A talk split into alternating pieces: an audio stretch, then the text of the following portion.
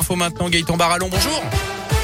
Bonjour Jérôme, bonjour à tous. Elle a une un mois déjà pour les Halles Mazera. Depuis le 3 septembre dernier, le cours Victor Hugo a repris vie à saint les Halles Mazera Bilto qui ont été inaugurés depuis. Le site fonctionne du mardi au dimanche. 24 commerçants y sont installés. Deux autres, une boulangerie, une rôtisserie devraient ouvrir sous peu. Alors comment se passe cette renaissance des Halles stéphanoises? Anthony Perel s'est rendu sur place pour Radio Scoop.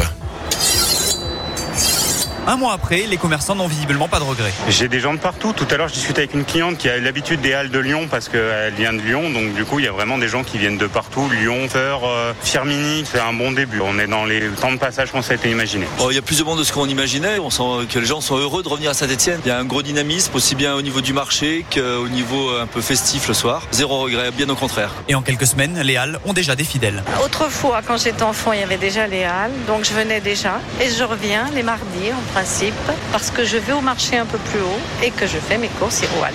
Euh, c'est vrai que c'est magnifique. Là, on trouve vraiment beaucoup, beaucoup de choses. Il faut avoir un bon budget quand même. C'est mon petit bémol pour certains produits que je trouve un petit peu cher. L'endroit est magique.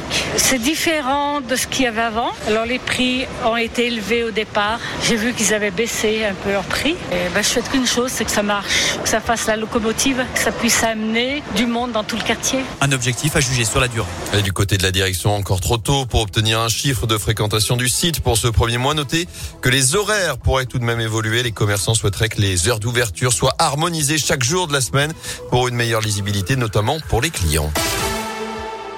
Dans l'actu également de l'eau, beaucoup d'eau, mais pas de dégâts. Il pleut sans discontinuer depuis hier dans la Loire, la Haute-Loire, une bonne partie de la France, des intempéries qui n'ont pas provoqué heureusement d'intervention des pompiers chez nous. La Loire est tout de même en vigilance jaune pour les crues comme la Haute-Loire ou encore l'Ardèche. Alerte rouge ce matin dans les Bouches du Rhône pour pluie et inondations. À retenir également les écoliers de la Loire et de la Haute-Loire peuvent tomber le masque à partir d'aujourd'hui. On fait partie des 47 départements concernés par cet euh, allègement des restrictions face à l'épidémie de Covid.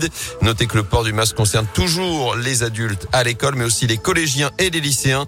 Enfin, dans ces départements aussi, les jauges sont levées à partir d'aujourd'hui dans les établissements recevant du public.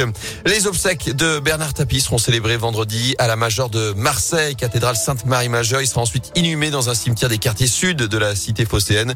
Tour à tour, homme d'affaires, président de l'Olympique de Marseille, patron d'une équipe cycliste, homme politique, chanteur, acteur. Il avait eu plusieurs vies en une. Bernard Tapie qui est décédé hier des suites d'un cancer. Il avait 78 ans. Du foot, justement, les Verts, stop l'hémorragie dans le derby. Soirée à rebondissement hier dans le chaudron. Les joueurs de la SS sont donc parvenus à arracher un nul un partout face à Lyon. Penalty transformé par Wabi Kazri à la 95e minute. Les Stéphanois menaient au score après le but d'Awar juste avant la pause. Ils ont finalement résisté pour ne pas sombrer. Le gardien lyonnais Anthony Lopez a lui été expulsé à 20 minutes de la fin pour une main en dehors de la surface. Lucas Gourna a trouvé la barre, lui, dans les minutes qui ont suivi. Mais Wabi Kazri a réglé la mire pour stopper cette série de cinq défaites défaite consécutive de la SS des Stéphanois qui reste malgré ce point 20e dernier de Ligue 1 avant la trêve internationale. Deux semaines de repos. Le prochain match, ce sera à Strasbourg le 16 octobre prochain. Est-ce le début d'une série? Ça